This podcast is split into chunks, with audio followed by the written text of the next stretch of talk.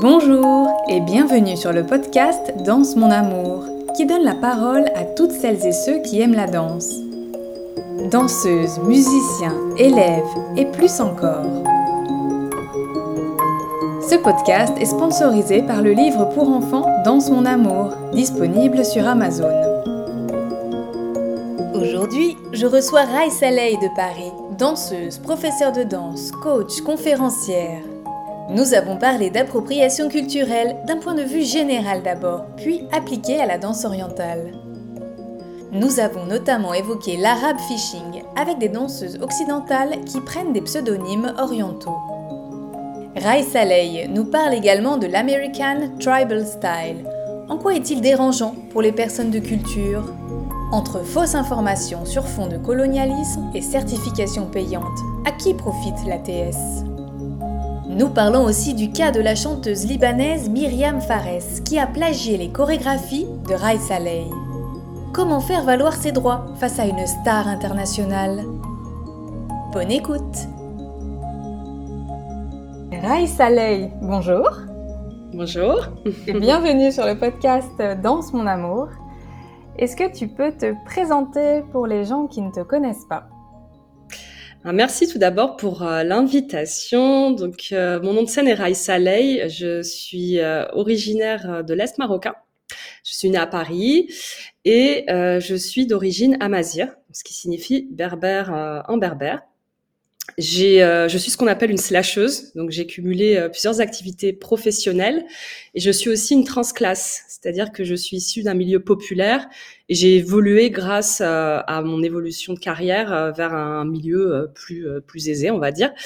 donc mes deux passions dans la vie, les mathématiques et la danse, que j'ai réussi à faire se chevaucher, on va dire, en tout cas en parallèle pendant longtemps. Euh, donc euh, la danse, euh, ben, de par mes origines marocaines, on rentrait chaque été au Maroc, donc j'ai beaucoup appris là-bas. J'étais imprégnée avec la famille, les mariages. donc les, les, danses de l'est marocain de, de, ma famille et de ma tribu sont le ahidous et l'argada, évidemment. Et puis j'ai eu la chance d'avoir une bourse enfant pour pour entrer au conservatoire à Paris 20e. Donc des cours de modern jazz de mes 8 à 18 ans. Ensuite, euh, bah, j'étais dans le hip-hop game, quoi, à fond. Donc, euh, surtout les styles funk, euh, dont j'ai hérité via mes grands frères. J'ai des grands frères qui sont nés dans les années 70. donc, j'ai pratiqué le locking et à travers ça, j'ai découvert le whacking. Voilà, donc j'ai une grande passion pour le whacking. Ça, c'est un peu mon cheminement euh, jusqu'à que, que j'ai commencé à, à, travailler, puisque euh, j'ai poursuivi des études scientifiques, euh, maths sup, maths école d'ingénieur, et euh, je suis devenue ingénieur dans le monde de la banque d'investissement. J'étais cadre. Et donc j'ai mené deux carrières parallèles en cachant bien une vie à l'autre pendant 15 ans.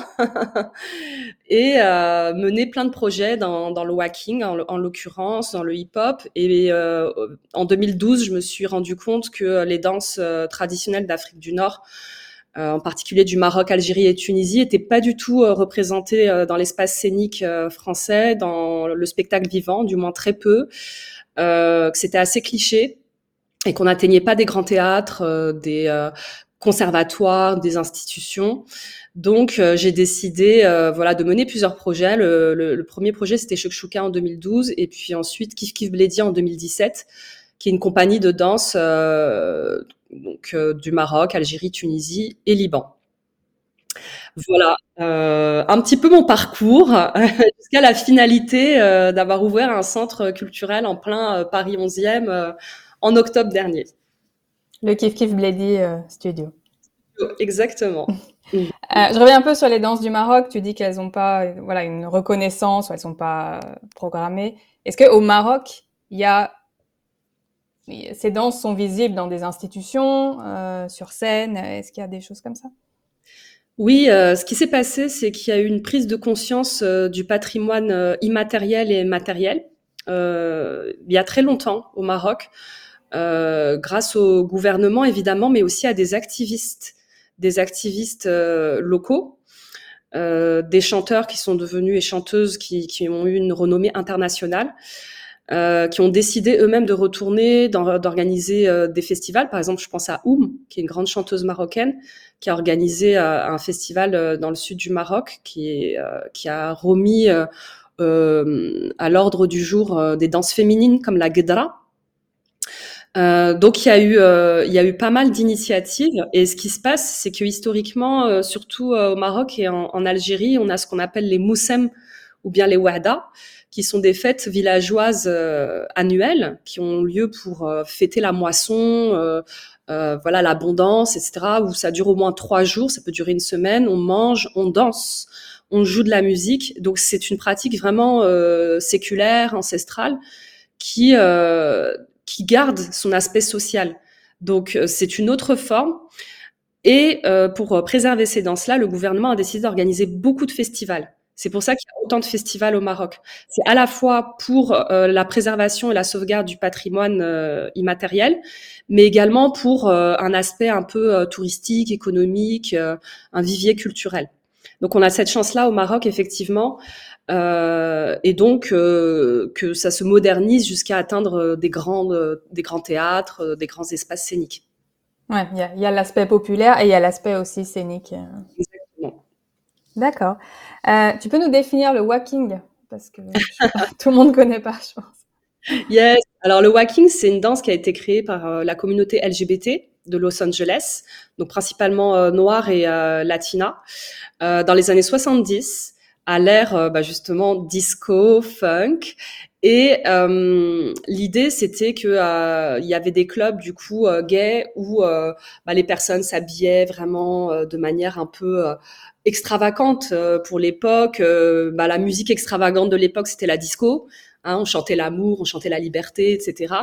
Et euh, ça s'appelait pas le walking au départ, ça s'appelait le punking parce que les gens euh, s'habillaient tellement bizarrement que euh, les straight people, donc les, personnes euh, hétéros, disaient look, look at that punk. Donc, mm. ils, les, appelaient les punks. Donc, c'est pas la définition de punk à chien comme on a en France.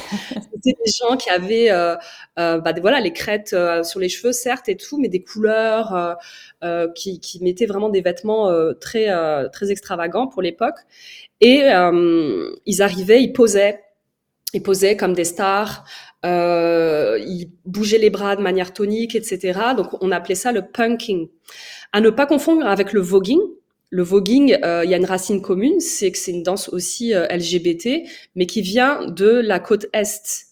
Voilà, ça vient euh, vraiment de New York avec la création de la musique house. donc c'est pas du tout, ça se danse sur de, la house music, sur Vogue beat, alors que le walking c'est plus disco, c'est vraiment funky comme comme comme Même actuellement, les musiques du walking c'est plutôt disco funk. C'est resté disco funk et ce qui s'est passé contrairement au voguing qui est resté très communauté LGBT, très protégé, euh, le walking très rapidement euh, a été approprié euh, par, on va dire, la scène populaire grâce au Soul Train les émissions télé qui s'appelaient les Soul Train. Donc en fait, si vous connaissez pas, faut absolument regarder sur YouTube Soul Train. Donc c'était une émission télé où bah, tu avais principalement des personnes de la communauté afro-américaine qui dansaient sur euh, sur la scène de, de, de, de l'émission télé et faisait en général à la fin deux lignes deux lignes parallèles et deux personnes dansaient au milieu des deux lignes. Euh, voilà, le Soul Train, ça, vient de là. Et euh, on a des danseurs, danseuses de walking dans ces émissions-là. Et il y a des danseurs aussi de l'époque assez connus, par exemple Anna Lollipop Sanchez, Shabadou, Tyrone Proctor, à leur âme pour les deux derniers, euh, qui, euh, qui ont euh, dansé à Broadway, qui ont dansé dans des clips en dansant du walking. Mhm. Et ça, c'était quelle année cette émission de télé? Ah, le ça a duré dans les années 60, 70. on a aussi une, une, apparition très marquée des originaux Wackers dans un concert de Diana Ross au Caesar Palace en 1969. Euh, donc c'était vraiment l'apogée, on va dire, du hacking. Ensuite, ma théorie, c'est que le hacking est un peu tombé dans l'oubli en même temps que la musique disco, hmm. donc euh, dans les années 90-2000. Et euh, grâce un peu au renouveau électro, euh, les musiques euh, qui s'inspirent justement de, de, de, de, ce moment de disco, il y a eu un regain et on a cherché un peu les anciens qui étaient encore en vie de Soul Train, de Walking. donc la danse est redevenue un peu à la mode depuis les années 2000. Et c'est vraiment une danse spécifique. On peut vraiment distinguer cette danse des spectacles drag queen par exemple où il y a quand même un petit aspect disco. C'est pas les mêmes mouvements, ça n'a rien à voir. C'est une danse spécifique. Exactement, le walking, il faut pas oublier que c'est une danse sociale à la base et elle fait partie de la catégorie des danses clubbing. C'est une danse de club. Donc, euh, c'est pas une danse académique, on n'a pas les noms des steps. Euh, par contre, il y a des mouvements effectivement récurrents qui sont des mouvements énergiques de bras qui partent de poses vraiment glamour, de poses d'actrices des années 50. Donc, c'est vraiment le posing qu'on appelait même le garbo en hommage à Greta Garbo euh, à ses débuts.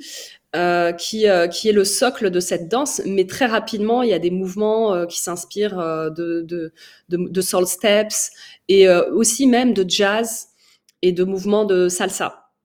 Et toi, tu es juge maintenant en walking. J'ai vu l'autre jour que tu étais juge dans une compétition. Oui, alors moi, euh, j'ai découvert le walking euh, il y a déjà 20 ans maintenant, ça fait bizarre de le dire, donc vers 2003. Et, euh, et c'est vraiment en 2007 que j'ai commencé à parcourir, euh, bah, quand je commençais à avoir un peu de sous, le monde pour, pour en savoir plus. Je suis allée aux États-Unis, au Japon, j'ai fait quasi tous les premiers battles en Europe. Euh, voilà, pendant plusieurs années. Donc j'ai participé au battle. Et puis euh, à partir de 2008, j'ai donné des cours réguliers de walking pendant une dizaine d'années, des stages. Et effectivement, au bout d'un moment, euh, j'étais sollicitée pour euh, pour être jury dans, dans des battles euh, en, en, Europe, plutôt en France, un peu en Italie. Donc voilà, c'est intéressant parce que ça permet de voir la nouvelle génération aussi et comment la danse est. D'accord. Donc la danse euh, n'a pas été ton seul métier, euh, tu bossé dans la finance. Euh, et maintenant, est-ce que la danse est ton seul métier? Alors, euh, je pourrais jamais avoir qu'un seul métier, donc la danse n'est pas mon seul métier. j'ai effectivement quitté la finance il y a deux ans, mais avant de partir, euh, j'ai passé une certification en executive coaching, leadership and change, donc dans une école de commerce je sais, je suis très euh, académique parce que euh, je me dis la vie est tellement compliquée, on va mettre des diplômes comme ça on pourra rien me dire derrière. Voilà. Donc j'ai fait une grande école de commerce, j'ai mon ça crédibilise. Exactement, parce que le métier de coach est quand même assez critiqué et euh, c'est en partie parce que j'ai eu affaire à des personnes que je ne trouvais pas crédibles que j'ai décidé de faire une formation assez costaud. Et donc, c'est ma reconversion. Je suis coach en entreprise. Euh, pour des managers, pour des dirigeants, pour des cadres. Euh, ma spécialité, euh, j'ai décidé que ce serait le slashing, donc de permettre d'accompagner les personnes à assumer leurs multiples facettes, leurs multiples compétences ou leurs multi-jobs puisque je suis convaincue que ça va être le mode de travail de demain. Et à côté, ben, la danse. Et effectivement, ça me laisse plus de temps qu'avant, par exemple en journée, pour euh, c'est vrai que mon, mon, mon, deuxième nom de scène, c'est Lazy Night parce que je, dansais la nuit et, le week-end. Maintenant, je peux danser la journée aussi et euh, mieux aménager mon temps. Et également, étant maman d'une petite fille de 3 ans, euh, c'est idéal pour moi de pouvoir jongler et d'être à mon compte. c'est beaucoup plus pratique quand même. Je reviens sur le slashing. Je pense qu'il y a beaucoup de slashers. Ouais, Au dictionnaire, hein, depuis 2020. On peut le Voilà, bon. Donc il y a beaucoup de slashers qui nous écoutent et euh, je pense qu'il y a beaucoup de gens qui sont profs de danse ou danseuses euh, le soir et le week-end et qui ont un autre métier euh, la journée. Est-ce que tu aurais quelques conseils ou quelques clés pour bien gérer cette double étiquette? Oui, alors il y a, certaines problématiques qui reviennent assez fréquemment chez les personnes. C'est tout d'abord la gestion du temps parce que avant, euh, il y a longtemps, on disait ah t'as deux boulots pour joindre les deux bouts. Euh, euh, c'était financier. Voilà, j'ai deux boulots pour avoir plus d'argent. Désormais, c'est vraiment des métiers passion. Donc les personnes vont avoir deux métiers parce qu'elles aiment ces deux métiers, ou bien un métier principal parce qu'il y a eu les études, il y a eu l'évolution de carrière, et puis quelque chose d'à côté. Et donc on va toujours étrangement dénigrer son statut dans le métier passion. On va dire ah mais c'est pas grave si je travaille longtemps, beaucoup, que je, je bosse jusqu'à 2 heures du matin parce que j'aime ça. Et puis c'est pas grave si on me paye pas ou on me paye en dessous parce que tu te rends compte, il y a des gens qui font ça à temps, plein. Je vais pas leur piquer leur job. Je suis passée par ces phases-là. Ne vous inquiétez pas, c'est normal. Et euh, effectivement, on a tendance à avoir, à développer un syndrome de l'imposteur. Donc euh, ça, c'est vraiment un problème à régler parce que même si ce n'est pas notre job principal, la qualité n'en est pas moindre. On est tout aussi professionnel, euh, on travaille tout aussi à fond, donc il faut surtout pas euh, se dénigrer et puis surtout pas casser les prix. Vous n'allez pas faire payer moitié prix parce que vous, travaillez moitié moins sur ce job-là en semaine par rapport à quelqu'un d'autre. Donc ça, c'est vraiment les deux conseils que je donne, c'est de de ne pas culpabiliser sur le temps passé euh, sur telle ou telle activité. Euh, je veux dire, on n'est pas euh, des machines. Hein, si on a le droit d'avoir plusieurs passions, donc c'est pas un problème si on travaille plus à des horaires décalés. personne ne peut nous juger. Et puis ne pas ne pas tomber dans de, de, de, de l'auto en fait sous-estime de soi, puisque de toute façon c'est fichu. Si, si, si soi-même on s'estime pas, on n'aura pas de client qui va nous estimer, je crois. Est-ce que tu peux nous parler euh, bah, du Kif Kif Bledi Studio? Parce que danse d'Afrique du Nord et aussi du Liban, hein, vous avez Exactement. Aussi. Euh, ça nous intéresse tous. tu peux nous raconter un petit peu? bah, C'est une grande aventure. Euh, la compagnie Kif Kif Bledi existe depuis 2007, 2017, pardon. Donc déjà, j'avais hérité euh, de par ma carrière solo et mon précédent groupe de de gens qui suivaient mon travail. Donc très rapidement, euh, le groupe a pris. On a été invité pour euh, des festivals en France, à l'étranger. On a donné des cours.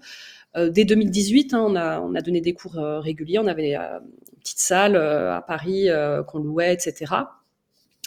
Et puis euh, on s'est toujours dit euh, non mais là c'est pas du tout euh, c'est pas du tout une compagnie de danse quoi, c'est une start-up culturelle ce qu'on est en train de faire parce que avec le confinement moi étant une grande puriste, alors je suis un peu bizarre parce que je suis à la fois une grande puriste et à la fois une grande avant-gardiste. Donc pour le côté transmission cours de danse comme plein de collègues et je sais que j'en avais discuté aussi avec des collègues de la danse orientale justement, j'étais là non mais jamais je vais donner des cours en ligne, ça va pas. Je vais montrer la rigada si je peux pas taper sur l'épaule de mon élève. tu vois le truc. Euh, donc, euh, bah, comme tout le monde, voyant que le Covid n'allait pas se finir euh, de sitôt, on a fini par, euh, par donner des cours en ligne, mais pour nos élèves. On, s'est dit, bon, les élèves qui viennent le vendredi soir, les pauvres, hop. Et puis finalement, pas du tout. Elles se sont pas du tout inscrites. Ce sont des étrangères qui se sont inscrites. Et on s'est retrouvé ah. retrouvés avec des centaines d'élèves du monde entier des États-Unis, du Brésil, d'Indonésie, d'Australie euh, pour nos cours. Donc, boum, rapidement, on a dû les adapter en anglais euh, parce qu'on s'est pas rendu compte que ça n'existait pas en fait avant. Euh, des cours aussi pointus, vu que nous, nous sommes six enseignants dans Kif Kif Bledi, donc on est sept, euh, sept danseurs en tout, euh, dont six enseignants d'une quinzaine de styles du Maroc, Algérie, Tunisie, euh, Liban, et on a aussi Kimi qui est spécialisé en Roman Havaze de Turquie et euh, en danse du Golfe, Khaliji, Iraqi. Euh, voilà, au Maroc, on enseigne le, le ahwesh, le shahabi, les danses du Sahara, euh, l'argada.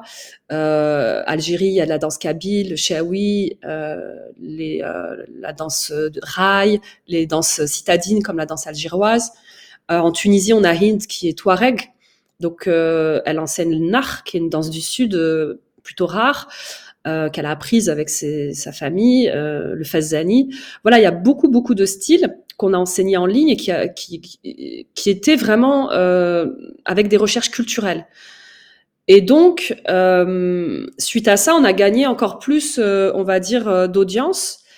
Et on s'est dit bon, il nous faut notre lieu maintenant. Il faut il faut qu'on fasse et euh, bah, naturellement, on a eu, euh, un, coup de chance euh, en, juin 2022 euh, pour, trouver un lieu. Donc c'est un lieu indépendant. On n'a jamais vraiment réussi à avoir de subventions en France, donc on, on fonctionne vraiment en autofinancement. Et on a ouvert notre propre lieu. voilà, c'est pas du tout évident puisque justement c'est pas un espace financé par l'État. Mais euh, on est très fiers parce que euh, on s'est rendu compte que c'était vraiment euh, un besoin, notamment de la part de de la diaspora nord-africaine parisienne, qui en manque de, de, transmission, qui en manque d'information sur sa propre culture. Donc ça, c'est vraiment, on va dire, les personnes principales qui nous visitent au studio, mais on a aussi des personnes qui sont pas du tout d'origine nord-africaine, qui veulent tout simplement mieux connaître les cultures, On a organisé notre premier intensif le week-end dernier, donc il y a des personnes qui sont venues de l'étranger. Voilà, donc notre objectif, c'est vraiment pas de créer quelque chose de communautaire, mais quelque chose qui est à la fois dans la transmission et puis à la fois dans le respect et la valorisation du patrimoine culturel. Donc ça va même au-delà de la danse. Et donc, euh, tu as bien dit que les gens qui venaient plutôt au studio, il y avait euh, des gens qui voulaient un peu retrouver des racines ou découvrir une autre culture. Et les gens euh, qui prenaient à l'époque du Covid online du monde entier, c'était aussi des gens qui cherchaient à retrouver des racines ou c'était plutôt des gens qui pratiquaient d'autres danses et qui avaient une curiosité pour les danses d'Afrique du Nord? Alors l'épisode en ligne, euh, bon, il y a des personnes peut-être qui m'ont vu euh, beaucoup réagir pendant le Covid euh, sur les réseaux sociaux. C'était très déroutant parce que euh, quasi la totalité des personnes qui se sont inscrites, c'était des danseuses professionnelles, principalement euh, danseuses orientales. Euh, donc, euh, ben nous, on est toujours dans, dans de la bienveillance, d'accueillir tout le monde, etc. Et puis on a eu au bout de quelques semaines quelques désagréments, n'est-ce pas, en découvrant par exemple qu'une professeure assez connue dans un pays euh, avait euh, tout simplement euh, pris trois cours avec nous et puis avait redonné le programme en ligne dans son pays en se faisant payer deux fois plus. Donc Bon, bah moi j'ai mes limites, hein, on va dire. Donc euh, j'ai passé un petit coup de gueule sur Facebook. Je, suis allée dormir et décalage horaire faisant, puisque c'était, euh, c'était, on va dire, pour rester dans un continent, c'était dans les Amériques. Euh, ça a fait un gros scandale. C'est-à-dire que les gens ont pris ma défense. Euh, ah, oui, c'est hmm. parce que j'ai pas jugé ça honnête. On avait, on avait fait des cours à 10 euros en ligne en fait. voilà, c'était vraiment cheap. Euh, on voulait que ce soit accessible, enfin vraiment dans cet apprentissage. Et de se dire qu'il y a des gens qui, euh, à, l'heure où on parle beaucoup d'appropriation culturelle, euh, de euh, d'invisibilité des minorités, euh, nous notre travail, euh, voilà, d'arrache-pied, où on va faire des recherches, etc., et se dire, bah hop, je prends ce que j'ai envie de prendre sur le net, et puis je deviens prof de danse traditionnelle comme ça en une séance. C'était juste inadmissible. Donc en fait, euh, ce qui était intéressant sur ces cours en ligne, c'est que ça a fait s'exacerber euh, toute cette politique de consommation autour de la danse à laquelle nous, on n'est pas confrontés. Alors certes, euh, je sais que dans le milieu de la danse orientale, il y a beaucoup de polémiques autour de ça, parce que de facto, la, danse orientale, ça a été marketé. On le voit aux lui, euh, même en Égypte, dès le départ, c'était un, produit commercial. Hein, euh, les films, euh, etc. Il y a toujours eu cet aspect-là, chose qu'on ne retrouve pas du tout dans les danses traditionnelles. Donc il y a des gens qui ont essayé de s'approprier les danses traditionnelles pour les transformer en un produit marketing. Et c'est là où j'ai vraiment commencé à parler, à sensibiliser et à mettre des limites, du moins comme je le pouvais. Certaines personnes l'ont bien compris, d'autres non. Euh, moi, j'ai fait mon devoir euh, d'héritière culturelle, euh, même si c'était numérique, euh, pour, euh, pour, pour sensibiliser au maximum et dire attention à ce que vous faites, attention à ce que vous manipulez. C'est pas un produit qu'on achète et qu'on restitue de manière erronée. Ouais. Et la principale, la principale intéressée, qu'est-ce qu'elle a répondu? Bah écoute, c'était un peu bizarre puisque ce n'est pas la principale intéressée qui m'a répondu. La, première qui m'a répondu, euh, c'était une amie à elle qui m'a insultée. Euh, comme malheureusement ça m'arrive assez souvent quand je prends la parole. Moi, je suis, les gens ont pas trop de chance dans ce cas-là puisque je suis quelqu'un de très courtois, qui peut être incisive, mais qui reste toujours poli. Je n'insulte jamais.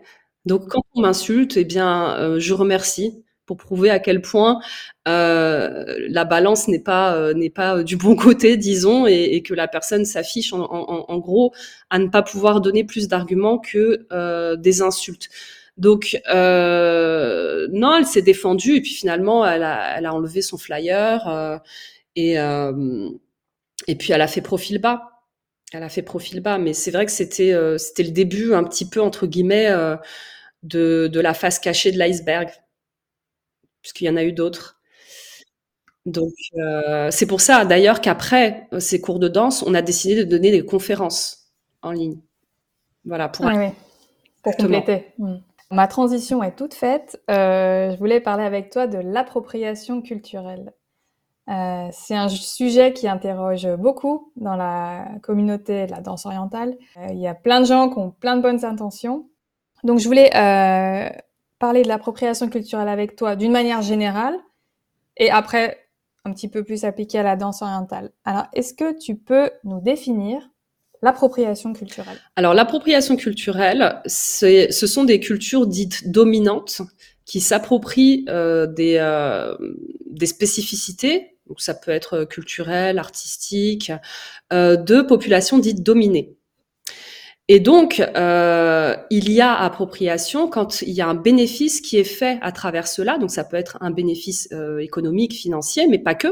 Ça peut être euh, de pouvoir générer de la notoriété, de pouvoir se mettre en avant vis-à-vis -vis, de personnes ou de peuples qui n'ont pas les codes ou les outils suffisants pour pouvoir, eux, se valoriser avec leur propre culture.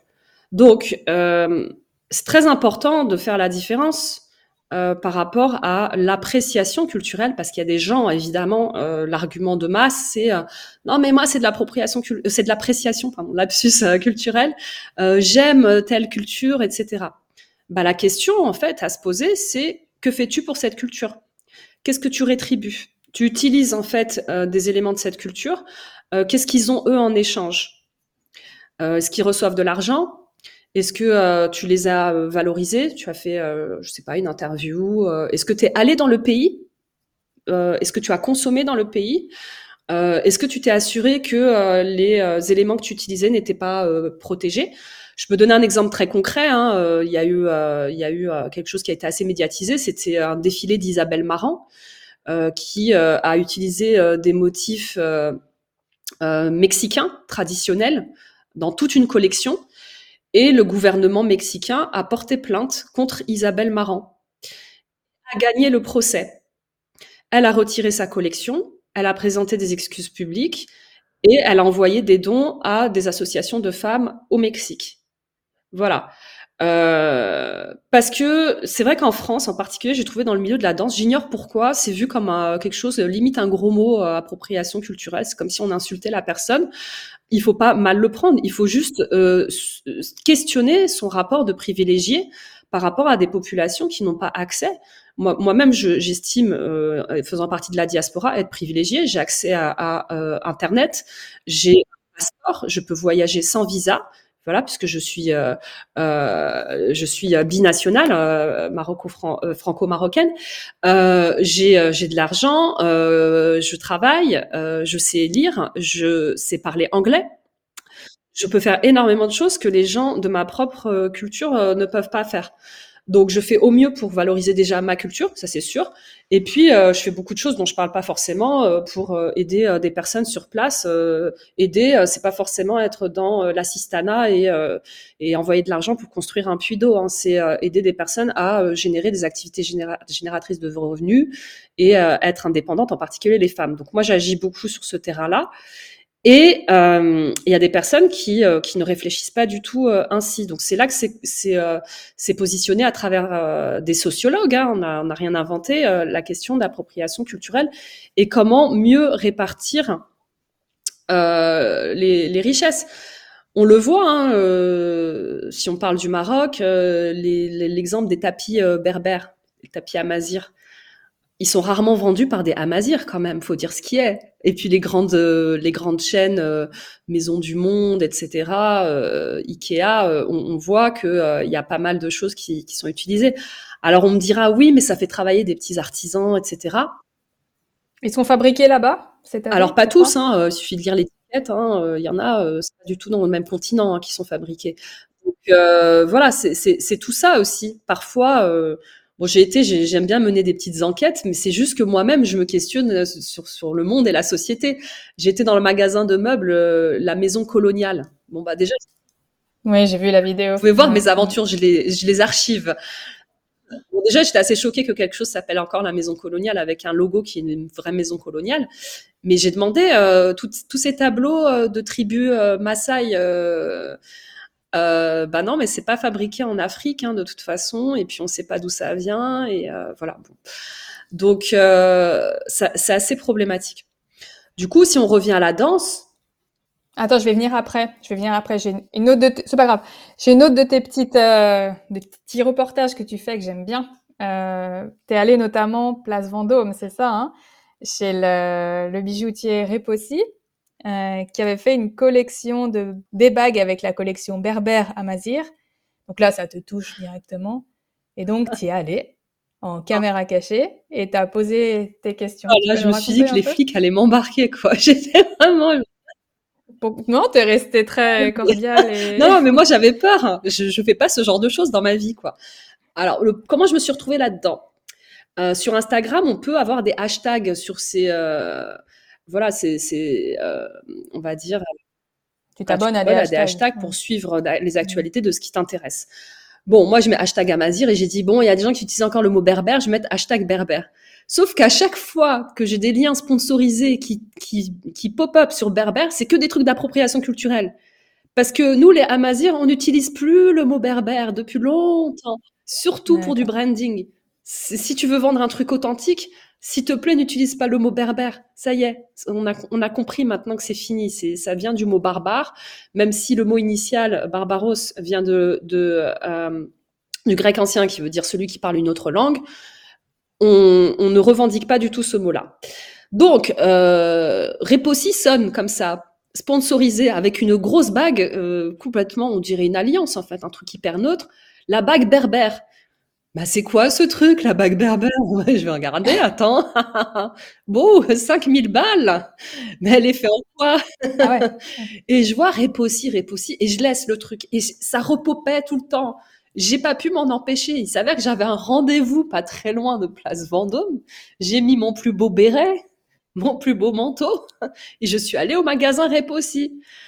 Alors je leur ai dit bon, euh, c'est à Mazir. Bon bah évidemment, j'ai un peu j'étais un peu dans la provoque. Bon, j'ai essayé des bagues, j'ai posé des questions, j'ai demandé euh, pourquoi ça s'appelait euh, Berbère. Donc là, on m'a dit euh, parce que la créatrice qui est italienne, qui est descendante du créateur lui-même, aime tout ce qui est stacking. Alors moi, qui suis amazir, je, ne sais pas ce que c'est stacking. et en fait, c'est tout stack, c'est le, la technique d'accumulation. Accumulation. Mmh. mais c'est exactement ce que tu dis, hein, accumulation, empiler. Bon, bah d'accord, je savais pas que les Amazirs, nous, on était des, des, empileurs, quoi, je sais pas. Donc, je découvrais quelque chose qui était absolument euh, out of context. Et, euh, et donc, euh, arrive cette fameuse question, est-ce que vous faites travailler des, des, des créateurs amazirs, du coup, ou bien au Maroc, ou bien en Algérie, je ne sais pas, enfin quelque chose, quoi, un petit truc. Ah non, non, non, non, non, tout est fait à Rome, euh, tout est fait en Italie. Euh, donc euh, finalement, rien. Et puis c'est là que je dis à la, à la vendeuse, bon, vous trouvez pas que c'est un petit peu gênant quand même, non hein C'est un peu de l'appropriation culturelle. Bon, voilà, ça, ça avait plus trop se mettre. Et puis, bon, après, elle, c'est pas sa faute, hein, elle aimable. Mais il y a toujours l'après. C'est que quand j'ai posté ma vidéo un petit peu récap, j'ai ce que j'appelle mes agentes 555 donc ce sont des anonymes qui me suivent, qui aiment aller beaucoup plus loin que moi, parce qu'après moi je passe à autre chose. Elles sont allées sur la page de la créatrice et elles ont posé des questions. Toujours, on est toujours poli. Bonjour, pourquoi votre collection mhm. s'appelle Berbère? Donc elle dit c'est stacking. Elle répond, hein, elle dit c'est stacking.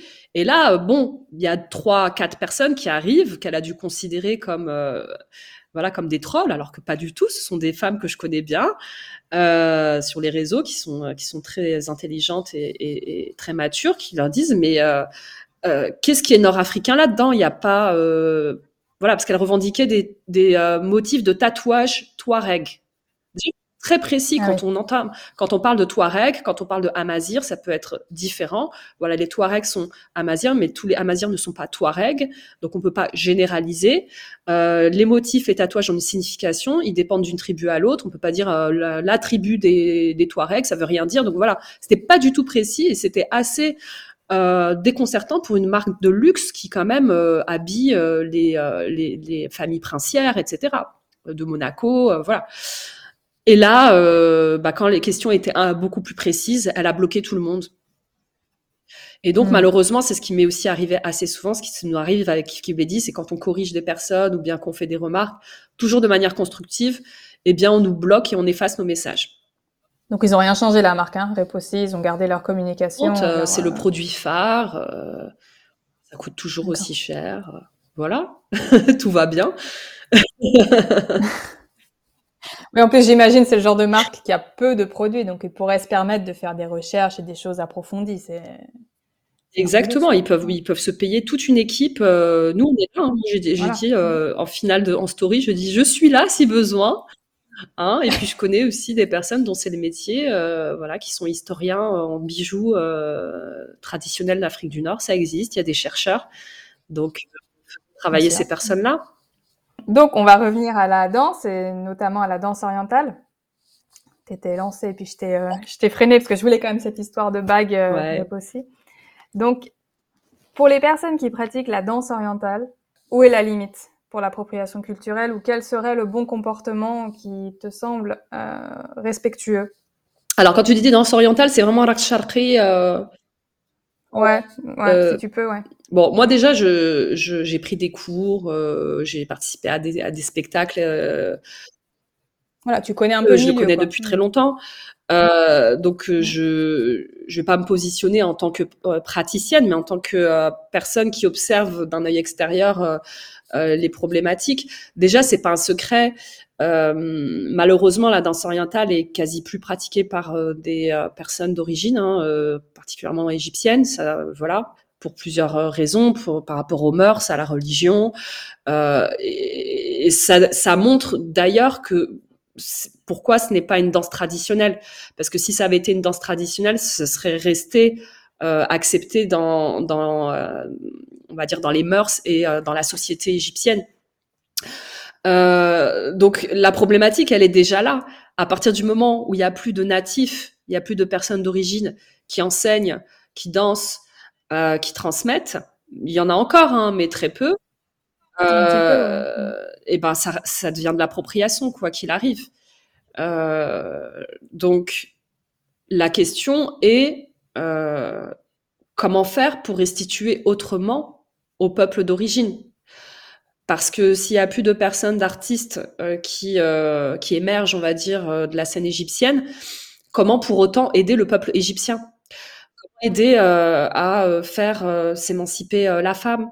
Comment contribuer à du développement social, sociétal. Voilà, moi, c'est vraiment ça quand je parle d'appropriation culturelle. En fait, il y a des gens qui viennent me voir et me dire, à ton avis, est-ce que je peux mettre encore ce bijou? Est-ce que je peux mettre ce tissu? Voilà, il y a beaucoup de gens qui me posent la question sur le hassout. Euh, donc plutôt dans la scène fusion, est-ce que je peux encore mettre du hassout égyptien?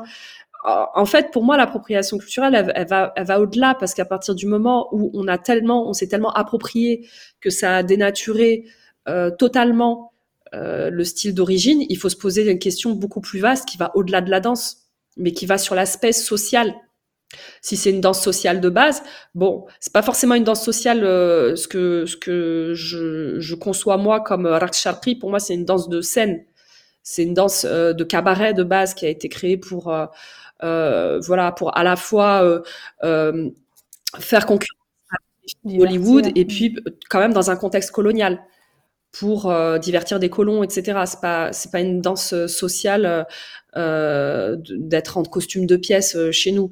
Donc oui, il y a vraiment cette question-là à, à, se poser où il faut impliquer certainement les femmes de culture égyptienne. Il y a peut-être une piste euh, au niveau des affiches des festivals. Il y a eu plusieurs euh, revendications que souvent à l'affiche de festival, euh, il n'y a plus d'arabes en fait. Il n'y a que des gens d'Amérique, d'Europe. Effectivement, c'est un, c'est un effet collatéral. C'est un effet collatéral. C'est-à-dire il y a plusieurs étapes et du coup, ça, ça joint une autre problématique qui est le manque de diversité. Donc, c'est-à-dire tu peux avoir de l'appropriation culturelle, mais sans avoir le manque de diversité. Tu peux très bien euh, voilà avoir des gens qui s'approprient une culture et puis comme tu dis euh, un festival où il y a quand même des gens qui euh, sont d'origine qui partagent l'affiche. Là, ce sont surtout des américaines noires, des afro-américaines qui ont souligné le problème que il y avait des gros gros festivals où il y avait que pratiquement des danseuses d'Europe de l'Est par exemple. Et, et, là, du coup, ça exacerbe les deux problématiques. C'est-à-dire, ça va même au-delà euh, de l'appropriation culturelle, c'est le manque de diversité. Voilà, il n'y a pas de danseuses noires qui sont représentées, il n'y a pas de danseuses nord-africaines. Euh, comment ça se fait? Il n'y a que des blanches. Ça, ça a été quelque chose qui a été largement soulevé par euh, des afro. Ouais. C'est venu d'elle. C'est venu d'elle et c'était, ça faisait du bien, je trouve. Bon, moi, franchement, on m'a appelé, hein, un moment. il y avait, comment ça s'appelait? Euh, Un truc avec 50 profs euh, pendant 50 heures. Euh, belly dance superstars, je sais pas. J'ai vu le flyer placé. C'est vrai que tu avais 50 photos et puis c'était pas très coloré, on va dire. Et il n'y a pas que la couleur de peau, il y avait aussi sur le body positive donc euh, des personnes super size, il n'y en avait pas. Donc, euh, ce qui était très fort, c'est que l'organisateur, euh, ça a été remonté très vite. Il a très vite réagi. Il a eu l'intelligence de très très vite réagir. Il a dit, bah écoutez, proposez-moi des enseignants. Donc moi, je me suis retrouvée programmée. ma collègue Khadija, qui, qui est une danseuse saoudienne basée aux États-Unis, a été euh, donc qui est afro-descendante, a été programmée. Donc j'ai trouvé ça, euh, voilà, super, euh, super bien. et ça a été réglé très rapidement. Comme quoi, ça peut être réglé très rapidement. Donc il faut faire attention aussi à pas tomber dans le piège du quota. Je vais mettre quelqu'un pour mettre quelqu'un. Et, puis il y a l'autre problématique qui est, je vais mettre quelqu'un, mais bon, hein, qui fait qui fait profil bas. Hein. Parce que moi, on m'a programmé, et puis à un moment, quand il y a certaines personnes qui ont estimé que je donnais trop mon avis sur euh, ce qui est amazir ou sur l'appropriation culturelle, on m'a déprogrammé. oui, bien sûr. Alors, euh, bah, c'est pas plus mal, parce que je, ça me permet de faire le, le tri, puisque je, je mets beaucoup d'éthique sur mes pratiques, mais je trouvais ça quand même affligeant. C'est-à-dire, c'était limite, euh, on veut, euh, on veut la bonne arabe, hein, faut pas qu'elle parle trop. Euh, si elle parle trop, euh, bah, c'est bon, tu restes dans ton coin. Euh, bon, je ne suis pas arabe, je suis amazir, mais c'était pour l'expression. Voilà, c'est assez affligeant. C'est comme si parfois on peut nous donner de la visibilité, mais avec certaines conditions. Donc tu vois, il y a tout ça qui s'est mélangé dans les réflexions. Je suis trouvée pendant le Covid. C'était assez douloureux pour un peu tout le monde. Mais euh, moi, j'ai trouvé que c'était euh, vraiment le moment euh, qui ait ces discussions euh, de manière apaisée. Et donc pour là, on va dire la prof de danse orientale, la danseuse orientale, on va dire qui réside en France ou en Europe, qu'est-ce qu'elle pourrait faire? Ce serait par exemple acheter ses costumes en Égypte plutôt qu'en Ukraine? C'est basé sur des choses un peu comme ça, j'imagine. Où va Moi, je trouve que ça rejoint en fait les pratiques sociétales actuelles sur l'éthique effectivement, euh, on, on, ça concerne tous les domaines euh, sur euh, la manière de manger, la manière d'agir, la manière de protéger la planète, la manière de consommer. Et donc, effectivement, si on veut sortir d'un prisme qui a été l'idée à un moment donné par des Américains, des danseuses américaines, on a vu toute la phase Belly Dance Superstars, etc. Enfin, ça, c'était vraiment euh, impressionnant d'un côté. Moi, je, je, suis toujours dans un entre-deux parce que je me dis waouh, mais elles arrivent à faire des trucs, les américaines, euh, des scènes incroyables. Euh, on dirait le cirque du soleil, quoi. les, les danseuses bodybuildées, waouh, quoi. Donc d'un côté, c'est impressionnant, et puis de l'autre, on se dit ok, mais où est-ce qu'on veut aller? Est-ce que c'est de la performance? Est-ce que c'est du divertissement? Est-ce que c'est de l'art? Est-ce que c'est de la culture? Et là, une fois que tu as choisi dans quel coin tu veux être, ton éthique, elle est toute faite. Moi, personnellement, je suis sur transmission, culture, patrimoine, matrimoine en particulier. Euh, donc, je fais attention à, ce que je fais, au mieux, hein, on n'est pas parfait. Et si quelqu'un veut se diriger vers une pratique à la fois éthique et, euh, du divertissement, moi j'aime j'aime faire showtime aussi. I'm a worker, I'm a clubber. J'aime ça aussi. Eh bien effectivement, tu peux, comme tu dis, euh, choisir avec qui tu travailles. Euh, ne pas dire oui à tous les plans, euh, ne, pas euh, voilà faire attention. Il y a aussi le problème du patriarcat. La, scène de la danse orientale a été beaucoup dominée par des hommes. J'ai beaucoup discuté avec des collègues qui me parlent d'hommes qui, qui, vont les recruter pour danser dans des restaurants, qui leur imposent des règles pas respectables, etc. Ça, c'est plus tolérable auprès de femmes artistes de nos jours. Donc, ne pas se laisser faire. Et puis, travailler au, plus, au plus, au plus avec des artistes d'origine. Évidemment, si c'est pas des, danseurs, des danseuses, ça peut être des musiciens, euh, ça peut être voyager sur place, euh, et puis ne pas s'arrêter à euh, ce truc un peu touristique, aller visiter, aller voir les familles, vraiment être en immersion. Tu as parlé sur Facebook d'un phénomène, l'arabe fishing, avec des danseuses américaines ou européennes qui prennent des noms de scènes arabes pour être, je te cite, plus bankable dans leur performance, du coup les rendant orientalistes. Et je te cite encore. Justement, je lisais une conversation entre deux d'entre elles. On sent le décalage flagrant par rapport aux personnes d'origine. Alors, par curiosité, je voulais te demander, euh, c'était quoi le sujet de cette conversation et euh, c'était quoi ce fameux décalage avec les personnes d'origine? Oh là là, des fois je parle trop. Moi, je lis tout. Hein, Génial. non, mais je rigole, mais en fait, je dis que je parle trop, mais chaque euh, chaque poste est mûrement réfléchi. Hein. Il y a des gens qui ne pensent pas, mais chaque poste est mûrement réfléchi. Euh, c'est tout bête. C'est-à-dire qu'on a des formulations, par exemple, euh, si tu es malade, la, fille disait que ah, je suis un petit peu euh, malade ou un truc comme ça. Et nous, il y a des formulations en fait. On dit ah, Inch'Allah, tu iras mieux, ou bien Laïchafik, ça veut dire que Dieu te donne euh, voilà un bon rétablissement. Enfin, même si tu sais pas les dire euh, en arabe, tu vas les formuler d'une certaine manière. Et là, il y avait pas tout ça. C'était très euh, européen. Et quand je vois leur tête sur scène, leur nom de scène et tout, j'ai dit mais il manque ce qu'on appelle l'adab. L'adab, c'est en fait la, la, la convenance, c'est la politesse. Ça, ça, ça, regroupe beaucoup de choses. ça existe même avant la, la avant l'islam. Euh, et du coup, euh, ouais, c'est, ce sont des bonnes pratiques, des bonnes manières, des, des bonnes manières de, de, voilà, de préserver euh, tes proches.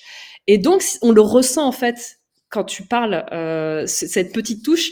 Et, et, plus tu vas être euh, dans, dans la souche nord-africaine, plus tu vas rajouter des mots. donc, ça manquait d'enrobage, je trouvais. C'était assez lisse.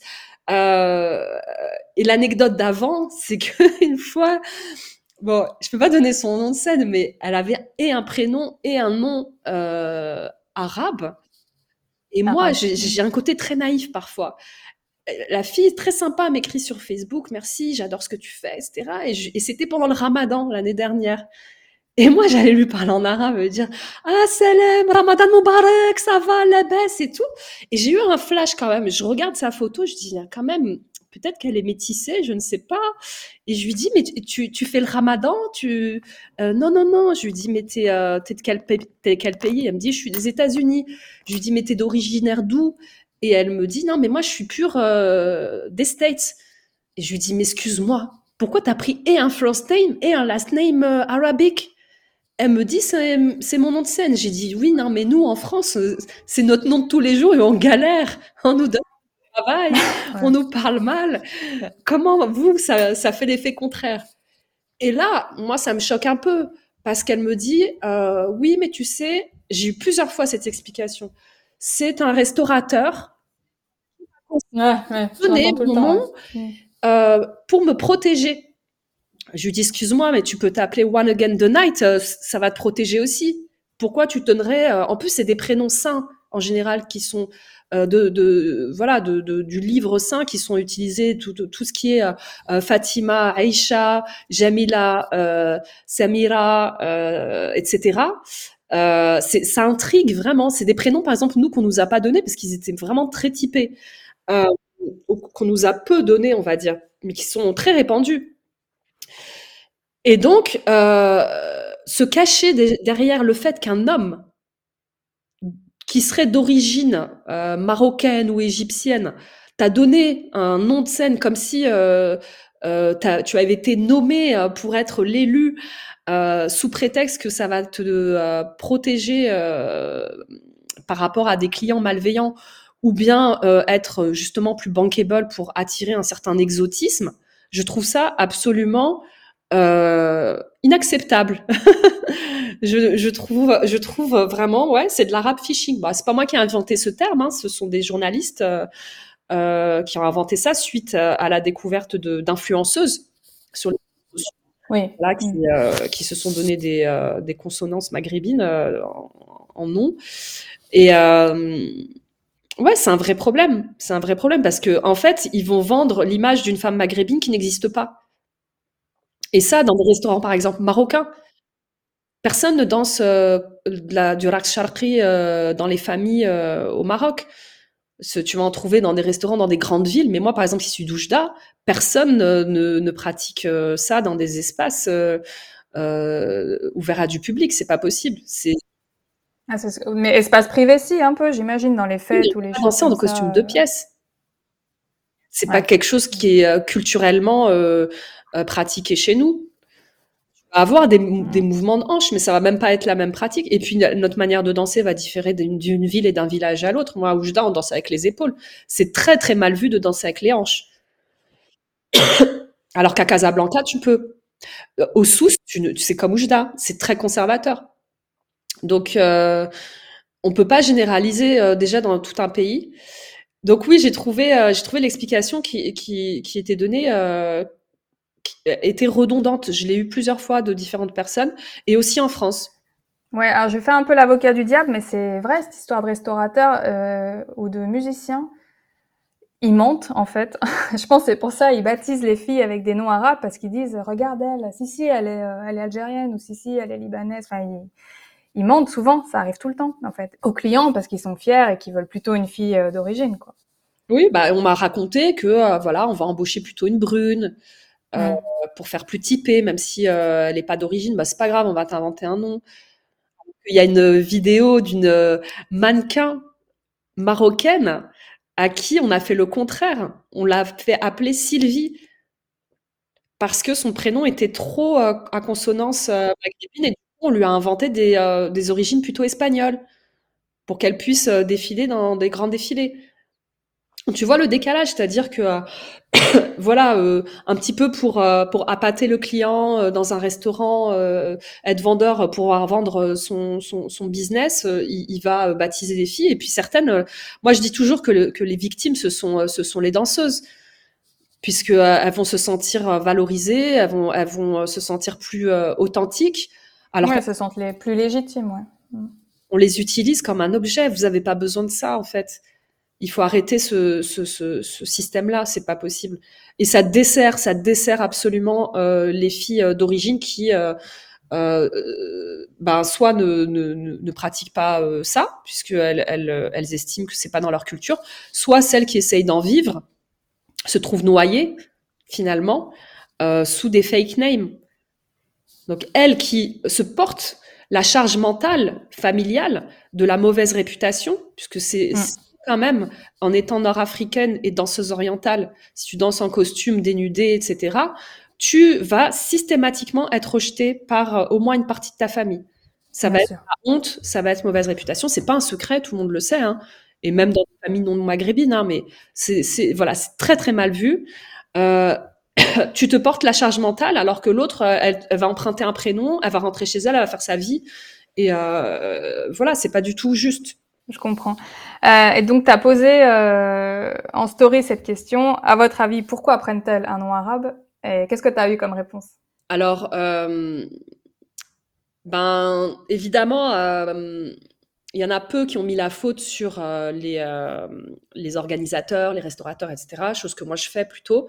Donc, elles ont dit c'est pour euh, s'inventer euh, une vie de Sherazade, c'est euh, pour reproduire le schéma colonialiste, c'est pour rester dans quelque chose d'orientaliste.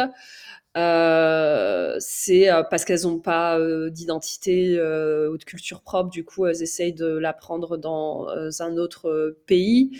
Voilà, c'est les réponses que les gens ont données. Hein, Les gens donnent. Hmm. Bien sûr. Donc ouais, ce sont des personnes, ce sont des femmes nord-africaines qui ont répondu ça. Oui.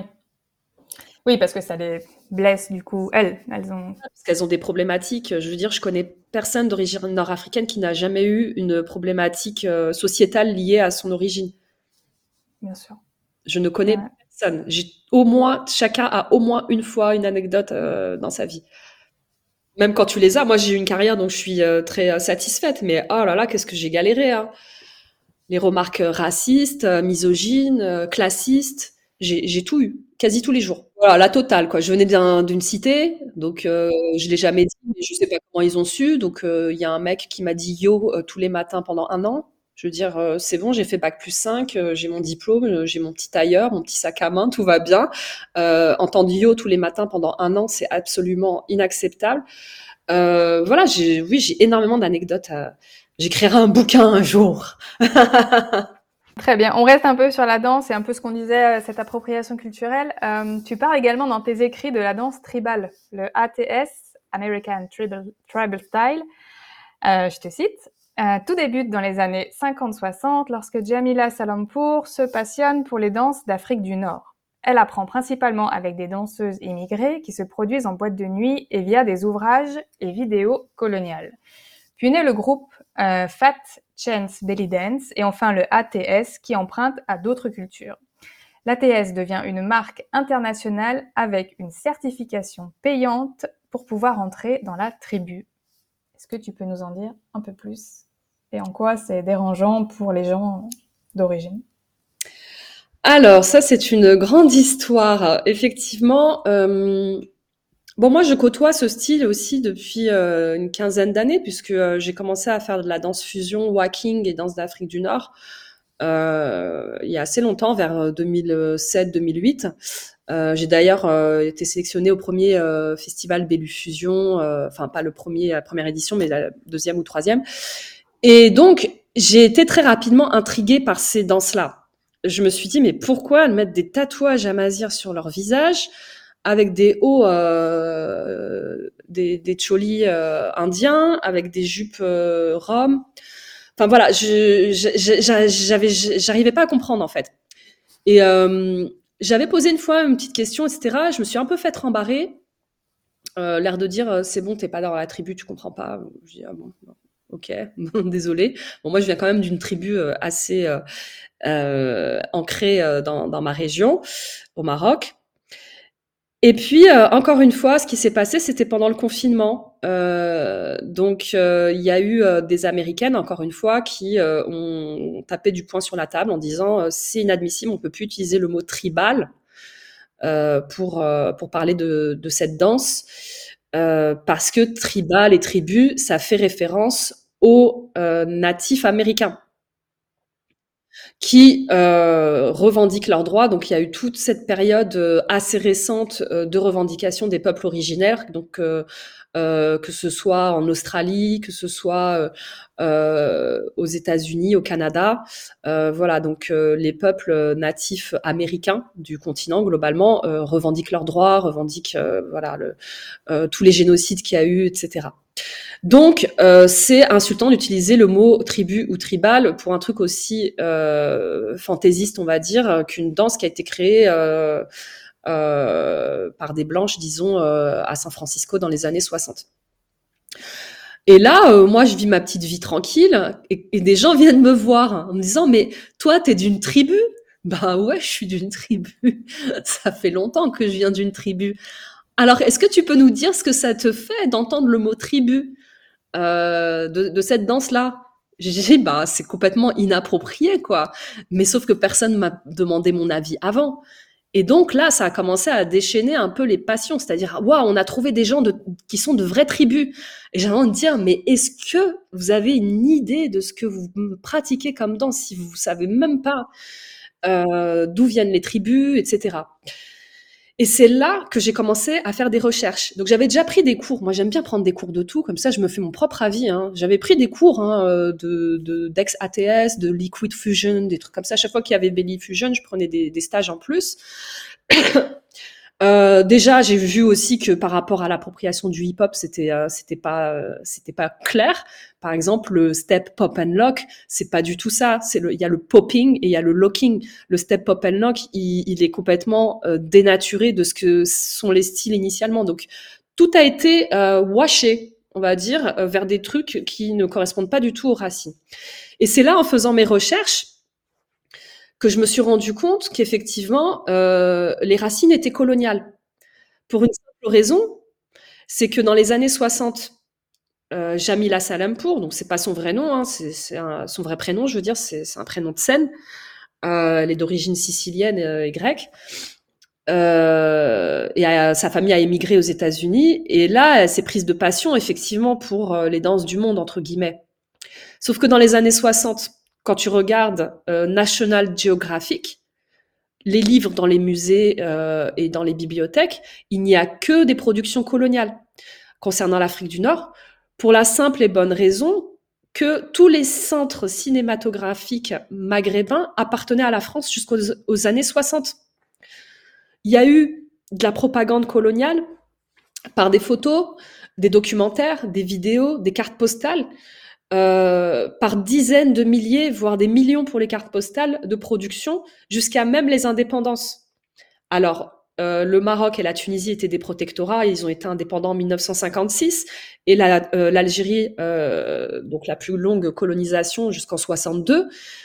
Ça veut dire que tout ce qui a été produit dans cette période-là a été contrôlé par les Français. Donc, quand on me montre des cartes postales dites vintage, avec des femmes, avec des beaux bijoux, ou bien qu'on me dit, regarde les femmes algériennes comme elles étaient libres, elles dansaient euh, les nailiettes avec des cigarettes, elles buvaient de l'alcool, ou qu'on me dit, regarde, elles dansaient devant tout le monde, et que toi, tu as une deuxième lecture immédiate, où tu vois que derrière, les gens ne tapent pas des mains, les gens ne sourient pas, les femmes ne dansent pas, qu'il y a deux personnes uniquement qui dansent, que tout le monde est hyper frontal, que derrière, tu as euh, un palmier, un olivier, une montagne et un espèce de mausolée, tu sais pas d'où il sort, parfaitement cadré, toi tu le vois tout de suite que c'est mis en scène. Et tu te retrouves à dire des choses que tu pensais évidentes à des personnes qui ont payé des milliers de dollars pour apprendre du bullshit. Je suis désolée de le dire. Ah ouais, je vois. Et ça depuis les années 60. Alors moi, euh, les gens m'ont dit waouh, t'es direct, etc. Mais moi, j'étais direct parce que je pensais qu'elle savait. Mm. c'est pas le drame. Je pensais qu'elle savait que c'était des photos coloniales. Je pensais qu'elle savait que quand elle faisait un trait sur le visage, ça veut dire le chemin vers Dieu. Que quand elles font une croix, ça veut dire le foyer. Que quand elles se font un point, c'est un point contre le mauvais œil. Qu'elle savait les significations. Je pensais qu'elle savait d'où venaient les bijoux. Je pensais que les, créatrices des styles à San Francisco, elles avaient mis leurs pieds au moins une fois dans la vie, dans leur vie, en Afrique ou en Inde ou en Asie. Rien de tout ça. Et là, on se fait du fric. On se fait du fric euh, non seulement sur le dos d'étudiantes euh, qui doivent payer pour avoir des diplômes, des certifications et les renouveler et avoir l'autorisation d'être master machin pour enseigner sur un papier, au euh, voilà sous le, grand sous l'égide d'une maîtresse ultime qui t'autorise euh, de faire partie de la tribu. Bon, bah quand toi, tu es originaire d'une tribu, euh, déjà, chez nous, les tribus, c'est synonyme de guerre. D'accord?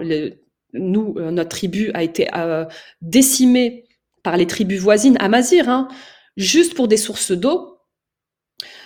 donc je peux dire, moi, ma tribu, c'était pas les femmes qui se baladaient avec les bijoux et qui font allez, on va danser tout ensemble.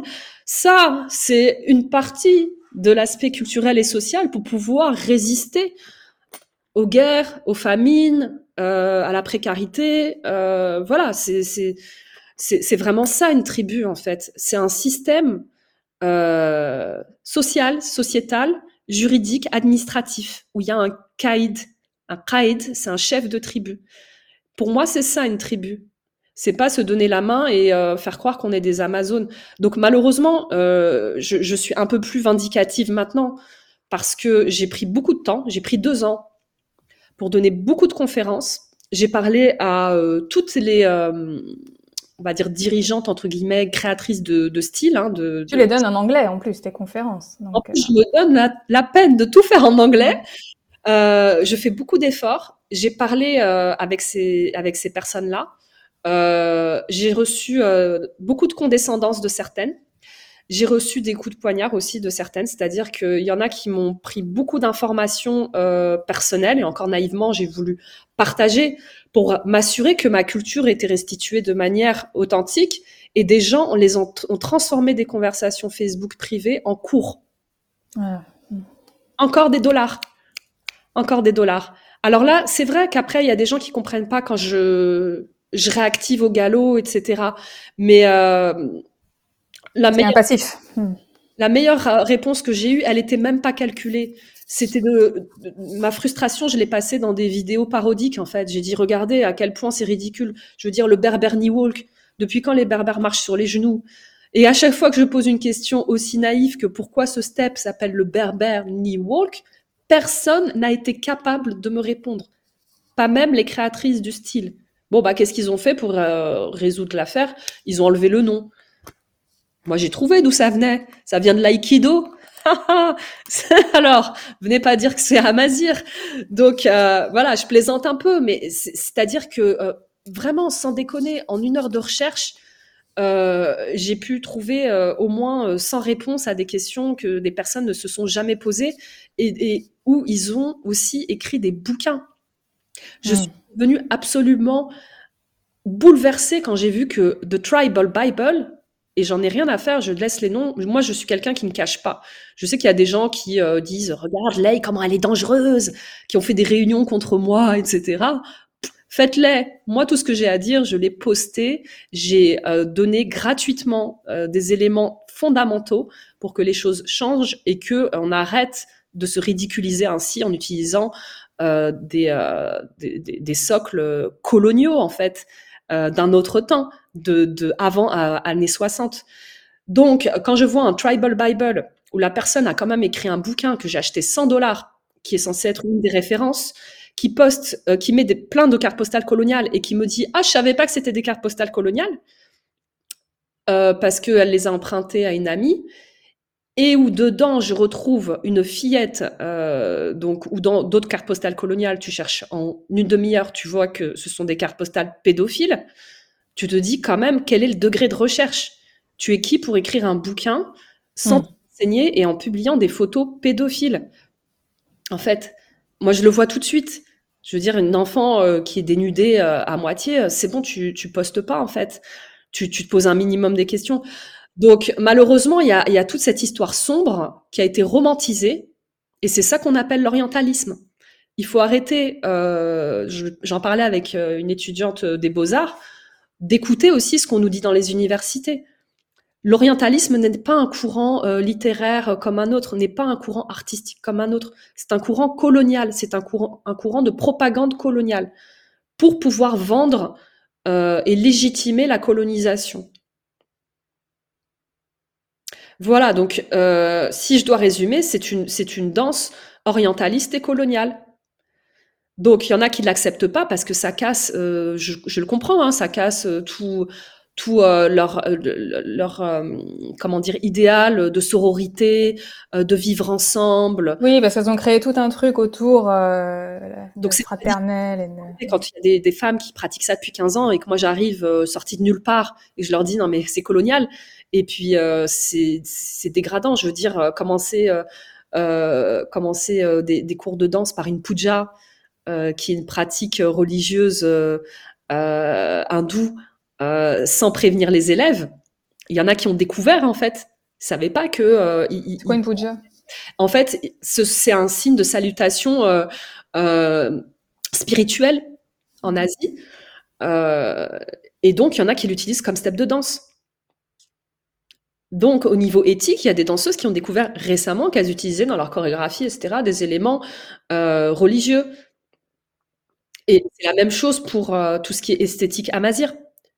Ce sont des, ce sont, euh, des symboliques, pour la plupart, pré-islamiques, religieuses. Donc, même si avant l'islam, avant le judaïsme, il y avait euh, des pratiques païennes, il y avait quand même des, euh, voilà, des, des, rites et des rituels très ancrés chez les Amazirs, comme euh, le tatouage, etc. C'est pas quelque chose qu'on utilise. Moi, je le fais quand je monte sur scène pour une raison très simple, c'est que je rends hommage à mes grands-mères et ma mère aussi, qui en a voilà, il s'avère que maintenant c'est proscrit par l'islam, euh, les tatouages. Tout ce qui est euh, scarification du corps, dégradation du corps, c'est proscrit par l'islam. Euh, voilà, tout- toutes ces informations-là, ces femmes ne les avaient pas pour la majorité. Donc, euh, donc, si tu as eu en réaction une condescendance, on va dire, des créatrices, est-ce que les élèves qui sont pleines de bonnes intentions, elles ont été un peu plus dans la bienveillance avec ce que tu leur disais? Alors, les créatrices, pas toutes, heureusement, certaines. Voilà, il y en a qui ont proposé des collaborations, etc., donc des choses assez constructives. Euh, mais c'est vrai que côté Fat Chance Belly Dance, c'est, c'est, ça a été la scission, du coup, après après ces discussions-là, hein, euh, il y a beaucoup de femmes qui ont arrêté de danser cette danse. Euh, il y a eu des choses un peu bizarres, comme euh, voilà, comme je disais, sur on va aller prendre des infos chez Intel et puis après on va pas on va pas la citer, etc.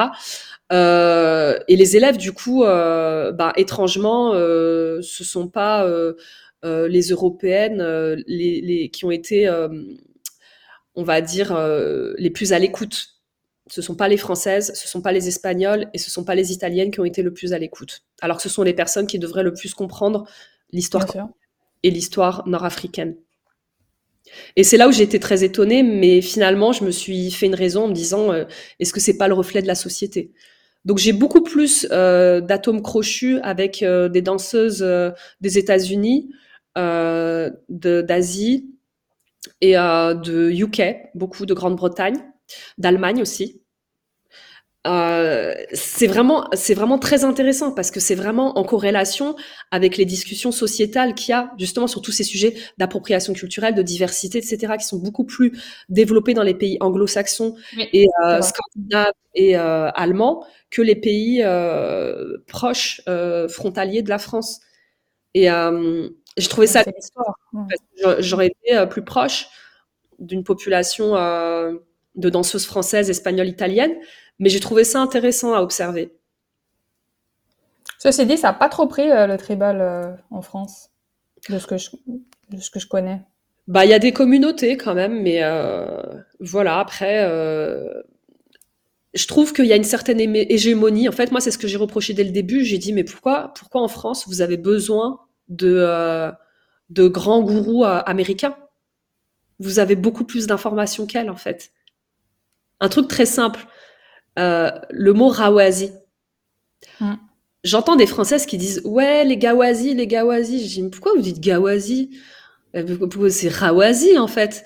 J'ai dit le rat, vous savez le dire, le rat. Oui, oui, mais non, mais c'est pas comme ça, faut dire gawazi. Mais attends, va, va demander à un prof d'arabe, d'accord? Comment ça se prononce? C'est comme le maghreb, euh, Maghreb, c'est Maghreb, euh, Rawazi, voilà, il y a le Ra, vous savez le prononcer dans les pays latins. Et en fait, elles ont été tellement à l'écoute, euh, euh, voilà, tête baissée des Américaines que les Américains, ils savent pas dire Ra. Donc, ils hmm. disent Gawazi, le Zaharit, le Yuyu, le Zaharit, ils disent Zagawit, ah bon Moi, il y a des gens qui commencent à me dire Zagawitch, mais tu parles quelle langue? Là, c'est là, ça m'a donné des idées de parodie. Je dis, mais c'est le vraiment euh, le summum. Vous êtes en France, vous avez la diaspora, vous avez les gens, vous avez une forte communauté euh, euh, indienne, pakistanaise, du Bangladesh, d'Asie, de Rome, d'Afrique du Nord, Amazia. Ah, il y a tout il y a tout. Vous pouvez payer quelqu'un pour vous traduire des paroles, pour euh, euh, faire des recherches culturelles. Enfin, vraiment. Et nous, les danseuses, on est juste un, voilà, un petit pion ici. Mais euh, non, il faut aller payer les Américaines. Il y, a, il, y a ce, il y a ce phénomène quand même qui, qui a beaucoup bouffé, je pense, ben, tout ce qui est connaissance culturelle, du moins, dans, dans la sphère de la danse. Bon, le message est passé aller à la source. Exactement, c'est beaucoup plus simple. Elle est, à côté de chez vous, en plus. Euh, je vais changer de sujet complètement. Euh, je voudrais parler du cas Myriam Fares, la chanteuse libanaise. Euh, il y a beaucoup à dire sur elle, hein, notamment sur le blackface qu'elle a pratiqué dans son clip Gumi en 2018. Mais je voulais surtout revenir avec toi sur le plagiat de tes danses euh, qu'ont fait cette, chanteuse et son équipe. En effet, elle a plagié une de vos chorégraphies. Est-ce que tu peux nous raconter cette incroyable histoire et le procès que vous lui avez intenté? Oui, alors procès, on n'a pas pu euh, aller bien loin euh, faute de finances, mais effectivement, je vais résumer un peu l'affaire. Donc, c'était l'année dernière, en 2022. son clip Mahlish est sorti en janvier. Et euh, c'était censé être un clip hommage à la culture amazigh. Donc là, euh, je l'ai vu rapidement, mais sans plus, parce qu'on était en résidence avec Kif Kif mais il y a des gens qui m'envoient des messages, qui me disent, mais Leïla, t'as travaillé avec Myriam Fares. Je dis, mais de quoi tu me parles? Mais regarde, c'est toi qui as chorégraphié, c'est complètement ton style, etc. Et là, je commence à regarder, je me dis, oh, c'est bizarre. Et avec Kif Kif l'équipe des bisounours, on dit, oh, bah c'est bizarre, on dirait un peu nos chorégraphies. Et puis, boum, on retourne répéter on s'inquiète pas plus que ça. On se dit bon, euh, non, on doit se tromper, quoi. Tu vois, toujours syndrome de l'imposteur. On en parlait tout à l'heure. Et euh, là, elle sort un challenge sur Instagram qui est le Amazir Look Challenge. Donc, elle veut expliquer, euh, lancer un challenge de comment s'habiller en femme Amazir avec des bijoux.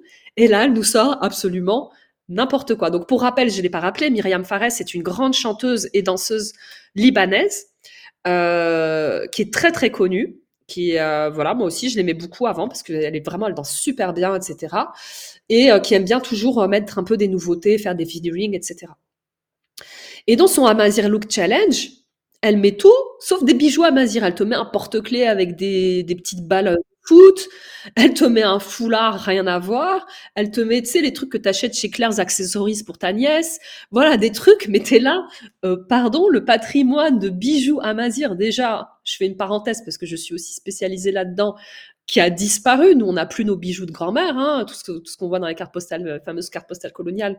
Nous, on n'a jamais hérité de ça. Hein, nos grand-mères les ont vendus par euh, pauvreté, colonisation, encore une fois, ou autre. Et là, euh, boum, 3 millions et demi de vues euh, en 24 heures.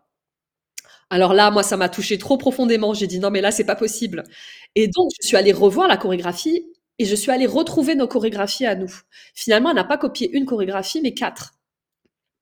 Donc, elle a copié euh, quatre styles de danse, euh, du shabi, du ahwesh, de l'argada et du fezzani tunisien.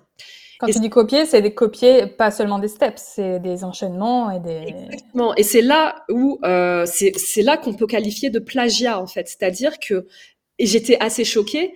Les 4, 5, 6, 7, 8, euh, elle les a vraiment copiés au millimètre près. C'est-à-dire la main droite en haut, la main gauche en bas, nanana. Et comment je peux savoir? C'est que moi, mon travail avec Kif Kif Bledi, je dis que c'est une compagnie de danse alternative. Je peux pas faire 100% du traditionnel, du pur, parce que je suis pas dans un contexte social, je suis pas dans mon village, dans mes montagnes, je suis sur scène, et je rapporte une petite touche de modernité en euh, chorégraphiant, et j'ai toujours un peu ma touche de waqueuse, c'est-à-dire que je vais un peu exagérer certains mouvements avec les bras, notamment le fest zani. On utilise des, des, roulements de bras qui sont pas très grands. Moi, je les fais waquer, c'est-à-dire qu'on fait des grands arcs de cercle, mais personne en Tunisie ne fait des bras aussi grands. Donc moi, je faisais grand bras stop, grand bras stop, pour rendre ça en fait euh, plus esthétique euh, lors d'un spectacle, et en l'occurrence aussi pour un concours de danse. Et c'est là que j'ai grillé que Myriam Fares avait vraiment copié, parce qu'elle a fait du Fazani walking. Euh, donc, qu'est-ce que je fais? Je, je, fais un petit montage, je mets euh, ces petits passages, le montage dure 20 secondes, je mets ces petits euh, passages, je mets les nôtres. J'ai même pas eu besoin de changer la vitesse, le sens ou quoi. C'était parfaitement identique sur tous les moments euh, copiés. De plus, elle veut mettre la culture amazir en valeur. Euh, elle a mis un chapeau russe. Je sais pas pourquoi. Elle a travaillé qu'avec des danseurs allemands qui sont pas nord-africains. le clip a été tourné à Berlin. Alors j'entends que c'était peut-être pendant le confinement, mais bon, nous, on est à Paris, on peut prendre un train pour aller à Berlin, hein, euh, si besoin de nous, on est là. Euh, voilà, donc en fait, il n'y a rien de, vraiment euh, qui a été travaillé avec des personnes à Mazir. le parolier, il est koweïtien. Donc voilà, il y a, eu zéro collaboration. Et donc, encore une fois, moi, je fais mes petits nerfs là, je fais mes petites tambouilles, je, je, fais ma petite vidéo, je la poste et je passe à autre chose. Donc, on passe à notre résidence. Et la vidéo a créé un buzz total. Euh, tout le monde était outré parce que quand tu vois la vidéo, il n'y a pas photo. Il n'y a vraiment pas photo. Donc là, euh, nous, euh, bisounours team, euh, les gens commencent à s'enflammer et, puis on se dit, oui, c'est vrai, c'est quand même inadmissible. Donc on commence à faire un communiqué, on nous dit, allez, on va vous faire une cagnotte, vous prenez un avocat. Dans la foulée, euh, d'ailleurs, c'était merci, elle se reconnaîtra. C'est une danseuse orientale qui m'a donné le contact d'un euh, avocat en propriété intellectuelle qui était top. Donc, euh, en gros, et puis je partage ça euh, parce que en tant que danseur, euh, la problématique de plagiat est très compliquée. Il y a, eu, très peu de personnes qui ont porté plainte.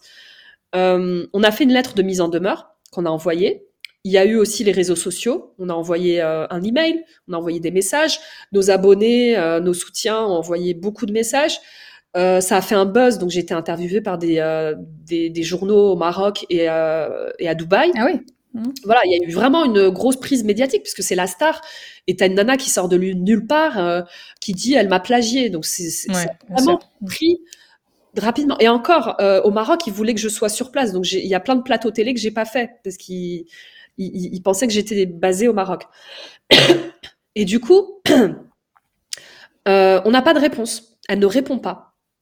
On n'a pas on n'a pas de retour de son de ses, son équipe de voilà de com.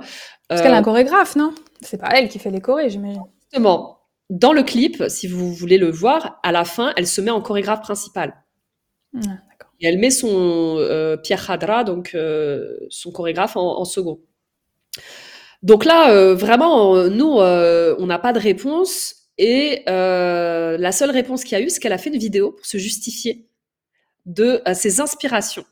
Donc elle explique en arabe que euh, elle a fait de longues recherches, bon bah, pendant le pendant le confinement, hein, sur euh, les danses, euh, donc euh, la rgza, euh, elle donne des petits noms techniques et elle ne cite aucune référence. Quand tu fais des recherches en général sur des danses, sur des sur des chants, etc., tu cites tes références. Donc là, elle ne cite aucune référence, donc on se doute bien que c'est des recherches YouTube. Et, euh, et, voilà, donc ce qu'il faut savoir, c'est que nous, on n'avait pas déposé euh, les, euh, les, les, chorégraphies, mais c'est pas un problème, sachez-le. C'est que si vous arrivez à prouver l'antériorité de vos productions chorégraphiques, euh, ça suffit. Sinon, si vous êtes dans des nouvelles créations chorégraphiques, il y a un moyen qui coûte pas très cher, c'est euh, de mettre toutes les informations, par exemple, sur une clé USB, euh, dans une enveloppe cachetée et de vous l'envoyer à vous-même. Ça sert de preuve. Voilà. Euh, la personne n'ayant pas répondu, notre avocat nous a dit bon bah ce concept c'est euh, poursuivre en justice, mais la question se pose. Vous portez plainte depuis la France, depuis euh, le Liban, depuis le Maroc. Euh, qui sont les experts qui vont euh, étudier l'affaire Donc il faut des huissiers pour euh, observer le plagiat et constater le plagiat. Et ensuite, il m'a dit clairement euh, vous allez être, euh, l'affaire va être étudiée par un, un, juge. Vous avez 90% de chance. Il me l'a dit texto, hein, que ce soit un juge blanc de 50 ans qui comprenne rien à la danse et encore moins à un conflit entre une marocaine et une libanaise. Je lui dis, d'accord, mais allez, et si on met l'argent, ça coûterait combien? Eh bien, euh, le temps de, euh, le coût de tous les huissiers, etc., ça peut monter jusqu'à 20 000, 30 000 euros. Hmm. Donc malheureusement, on n'a pas poursuivi. Et euh, cette affaire est restée en suspens. Alors j'ai encore de temps en temps des journalistes qui me demandent, etc. Mais euh, je peux vous dire que moi, euh, j'étais complètement dévastée quand j'ai vu qu'en plus ça s'arrêtait pas au clip, c'est-à-dire qu'elle a fait une tournée. Pardon. Elle a fait une tournée dans le monde arabe, en Turquie, aux Émirats, etc. Avec mes chorégraphies, avec les chorégraphies de Kif Kibledi pendant plusieurs semaines. Donc il y a une exploitation il y a un dénigrement du travail artistique qui a été fait de notre part. Je veux dire, on nous a même pas cité, on nous a même pas demandé l'autorisation, on nous a rémunéré. Moi, j'aurais pu lui faire un show pump it up à Mazir, j'aurais pu lui mettre des bijoux à Mazir. Si c'était pas moi, ça aurait pu être quelqu'un d'autre. On peut prendre l'exemple euh, de euh, la chanteuse yéménite Balkis qui est allée au Maroc. Elle a tourné un clip dans une montagne, dans un village. Elle a fait travailler tout un village. Elle, c'est le bon exemple voilà, là, c'est purement, purement de l'appropriation. Donc, euh, ça fait bizarre parce qu'on se dit, ah, euh, il y a euh, une moyenne orientale euh, qui... Oui, c'est ça. Mm. La culture amazir, mais malheureusement, c'est très, très répandu que les gens s'approprient la culture amazir parce que c'est devenu trend.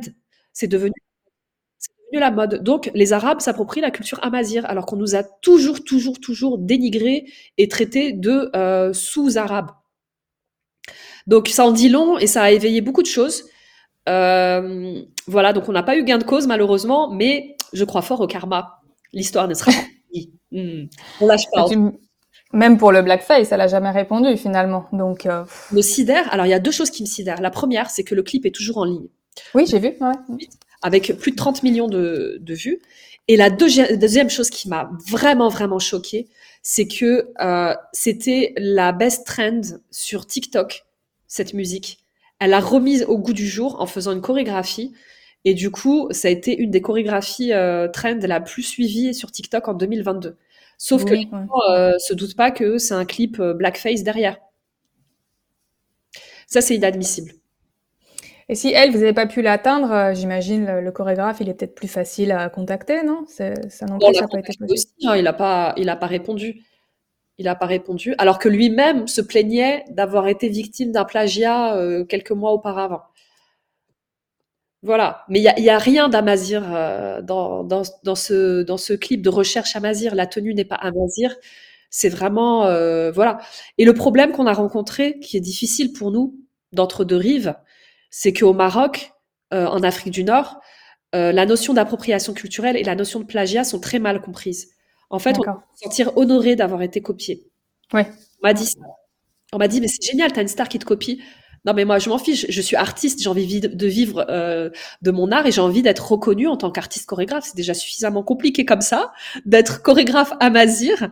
Alors, si en plus on me reconnaît pas, euh, voilà. Alors, heureusement, au Maroc, euh, voilà, mon travail est, est, reconnu aussi également.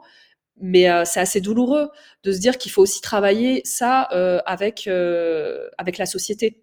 Et heureusement, je suis engagée dans des groupes euh, qui euh, sont des groupes de parole autour de la culture, qui ensuite euh, remontent euh, au ministère marocain, les informations, etc. Donc j'en ai, j'en ai beaucoup parlé. J'ai parlé euh, des problèmes de droit d'auteur, des problèmes de plagiat et des problèmes d'appropriation culturelle.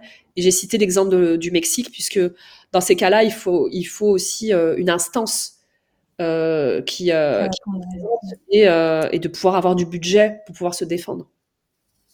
Ce qui est marrant dans le cas de Myriam Fares, c'est que l'autre jour, je regardais une interview d'elle et elle disait qu'on lui lançait souvent des fleurs et qu'on lui disait à elle, tu arrives à faire avec ta musique ce que l'on n'arrive pas à faire en politique, sous-entendu l'unification des pays arabes, quoi. Tu vois, là, voilà.